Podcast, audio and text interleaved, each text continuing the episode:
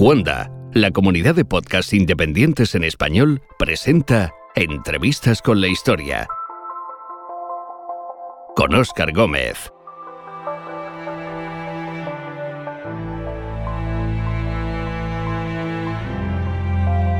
Roma, la capital del imperio en el año 38 después de Cristo, es nuestro destino.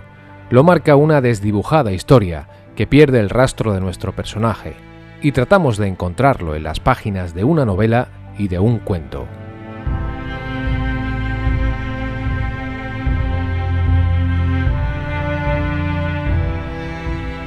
Quien fuera prefecto de Judea por mandato de Tiberio fue relevado del cargo y llamado a la urbe para explicar las circunstancias en las que se produjo la matanza de un grupo de samaritanos en el monte Gerizim, en Jerusalén, bajo su jurisdicción.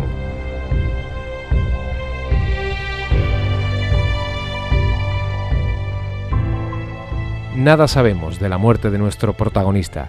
La historia ha quedado emborronada por una serie de leyendas y supersticiones que hablan de suicidio y de aguas que se volverán turbulentas cuando se arroje a ellas su cadáver. Solo sabemos que este en el que lo encontramos es el último día de la existencia de un anciano romano aquejado por los dolores de la gota.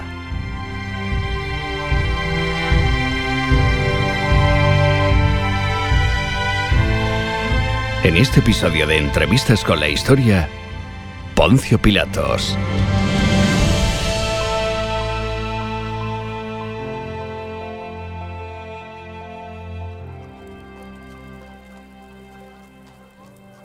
Buena tarde. Busco al Augusto Pilatos, hijo de Poncio. Buena tarde. No tienes que dispensarme ese trato, extranjero. El de Augusto es un tratamiento del que disfruté siendo perfecto. Y ahora no soy más que un ciudadano romano. ¿Quién eres? Vengo de la Hispania ulterior, de la Bética, y lo creas o no, de otro tiempo.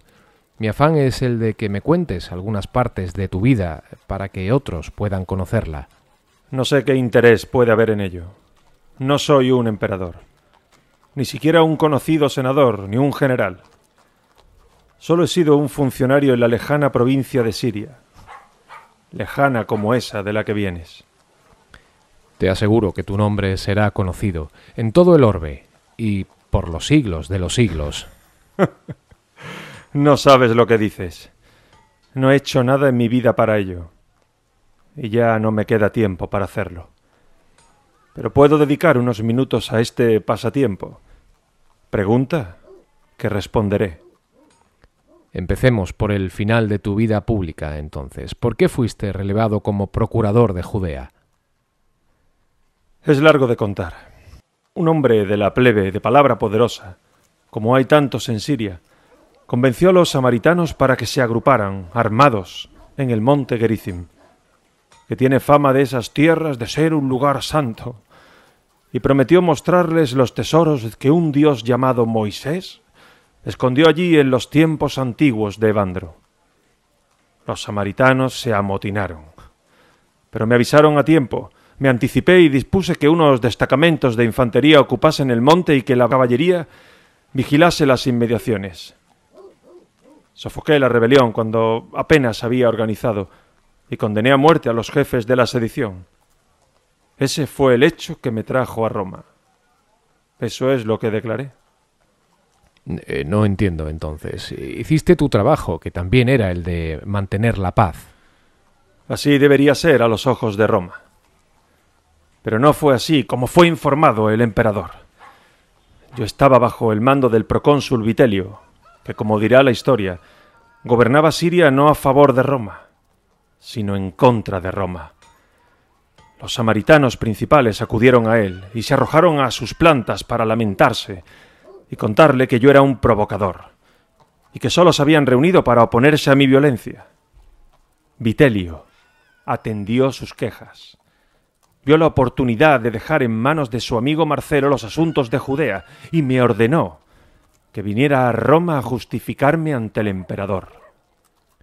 Se tiene a Tiberio por un justo. ¿No fueron plausibles tus explicaciones para él? Si dices conocer la historia, deberías saber que Tiberio murió durante mi viaje, antes de pisar las costas de Italia. Le pedí justicia a Cayo, su sucesor, también un justo y buen conocedor de los asuntos de Siria, pero tenía como asesor al judío Agripa, amigo de su infancia, que estaba a favor de Vitelio. Tengo que por la influencia de su amigo, el augusto emperador se negó incluso a oírme. Ahí se acabó mi servicio al imperio. General gathered in their masses, just like witches at black masses.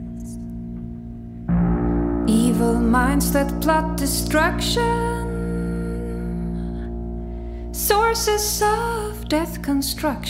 Entrevistas con la historia. In the fields, the bodies burning.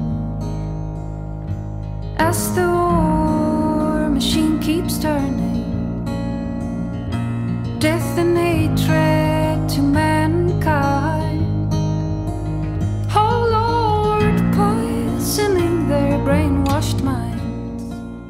Percibo en tu relato el lógico sinsabor de la injusticia, la impotencia de no poder defender tus actos.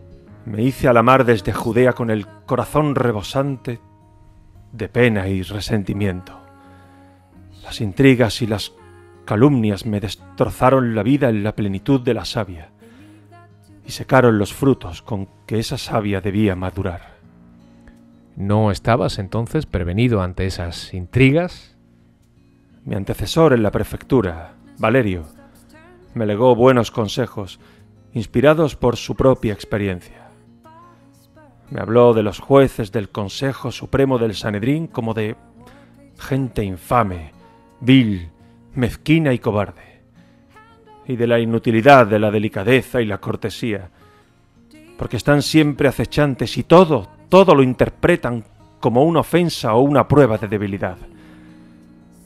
Quise entender que sus palabras estaban poseídas por la amargura, pero ahora mi propia vivencia me hace suscribir sus palabras cuando decía que el único lenguaje que entienden es el del trayazo del látigo.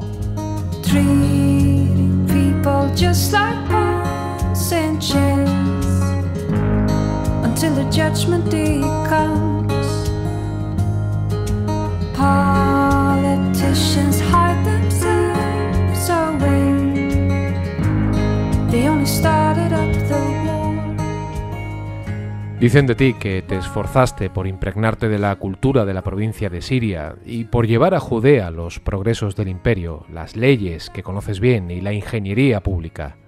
Así es. Quise emprender grandes obras de utilidad pública.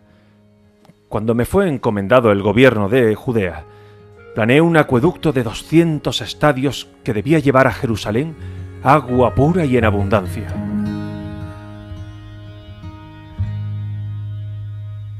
Todo lo estudié, y contando con la opinión de los entendidos en esas máquinas, todo lo resolví personalmente. Preparé un reglamento para la vigilancia del agua, de forma tal que ningún particular pudiera tomarla ilícitamente. Ya estaban prestos los arquitectos y los trabajadores. Ordené que empezaran las obras. Y me encontré con una revuelta, clamando que era un sacrilegio y una impiedad. El gentío, se abalanzaba sobre los obreros y diseminaban las piedras de los cimientos. Vitelio les dio la razón, y me llegó la orden de que suspendiera las obras. ¿De nuevo Vitelio? Y de nuevo el Sanedrín. Pedí financiación de los tesoros del templo, porque de lo contrario, habría de subir los impuestos para sufragar la construcción de una obra de tal envergadura. Y los jueces y los sacerdotes accedieron con la condición de que no se supiera, porque era un dinero sagrado, y de que el principal flujo de agua llegara precisamente al templo. Me engañaron. Los legionarios que mandé infiltrar entre quienes se manifestaban me lo confirmaron ellos mismos. ¿Recuerdas a ese rabino de la túnica blanca al que enviaste a la muerte en la cruz? No habría de recordarlo como a uno más de los ajusticiados. No sé qué empeño tienes tú y otros que me hablan de él en ese Galileo. Te aseguro que tengo mis razones, que te costaría entender. Su memoria cambiará el mundo que conoces. Imposible. Debe hacer ya cuatro o cinco años de su muerte. Solo unos pocos se acuerdan ya de él. Tú le recuerdas. No, no le recordaría de no ser porque Prócula tuvo pesadillas en las que ese hombre le hablaba. Hablaba de forma distinta y de asuntos diferentes. Hablaba de temas novedosos, muy raros, casi incomprensibles. Hablaba de ideas superiores, de conciencia, de humanidad, del mundo de los pobres, de los oprimidos, de los esclavos, de enfermos, de perseguidos. No hallé delito en él. Solo era un loco que cometió la imprudencia de decirse rey de los judíos y que fue conocido por unos prodigios que algunos decían haberle visto realizar. Ah, y por un episodio que ahora ahora recuerdo vagamente, cuando tiró al suelo exaltado las jaulas de las palomas de ofrenda que vendían los mercaderes en el templo, causando un tumulto. ¿Qué podía hacer yo, sino conceder su muerte a la multitud que clamaba por ella? La religión, las supersticiones, las creencias son siempre el mayor de los escollos del avance de Roma, ¿no es así? No lo han sido con muchos pueblos. Lo es con los judíos. No cuentan con un conocimiento exacto de la naturaleza de los dioses. Adoran a Júpiter, pero no le dan ni nombre ni figura. Ni siquiera lo veneran bajo la forma de una piedra, como hacen algunos pueblos de Asia, no saben nada de Apolo, de Neptuno, de Marte, de Plutón, ni de Dios alguna.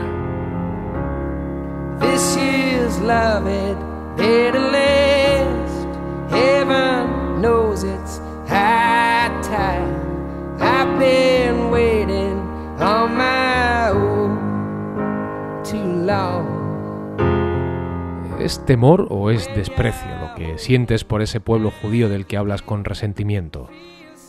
No temo a nada. Y no les desprecio. Temor y desprecio es lo que ellos sienten hacia Roma. Nos temen y nos desprecian. ¿Y no es acaso Roma la madre tutelar de los pueblos que descansan y sonríen en su seno venerable?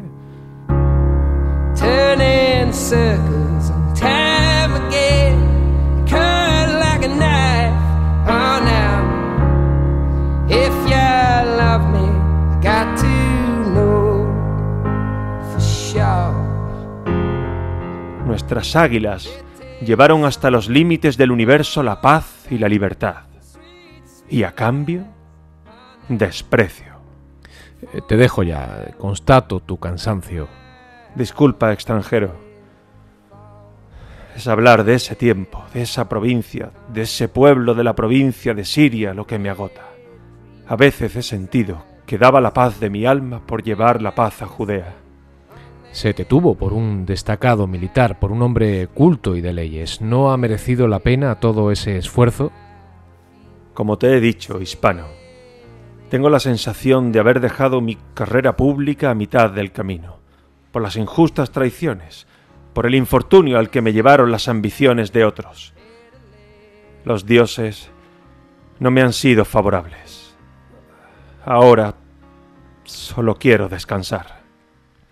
Te agradezco tu hospitalidad. Regresa en paz a tu tierra, extranjero, y cuídate de los peligros del camino.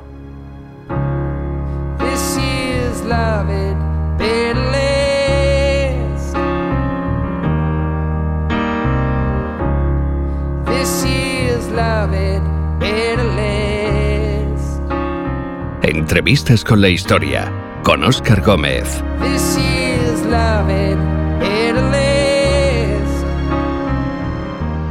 Un podcast inspirado en la novela de Tomás Martín Tamayo El enigma de Poncio Pilatos y en el cuento de Anatole France El procurador de Judea.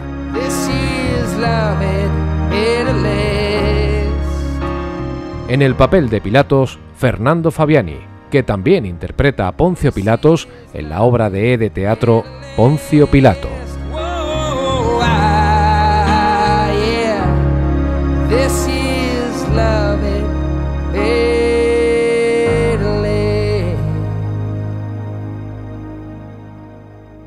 Puedes encontrar más episodios de entrevistas con la historia en cuonda.com y además descubrirás Histocast, un podcast imprescindible para aquellos que quieran saber más sobre qué pasó, cómo y por qué pasó.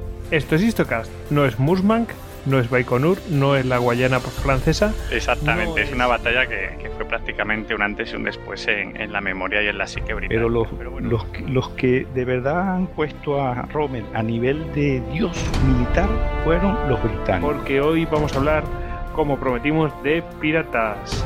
Y bueno, este ejército hace su aparición en la Primera Guerra Mundial en una primera batalla, en la batalla de Mons. Cualquier cosa que necesitéis, estamos en nuestra página web istocaf.com. marineros. Vamos a ver si hundimos un par de barcos. Eso.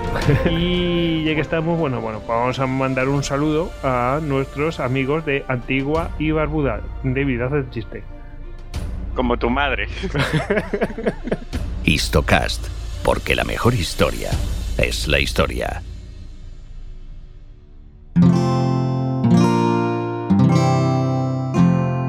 Descubre nuevos podcasts en Cuanda, la comunidad de podcast independientes en español.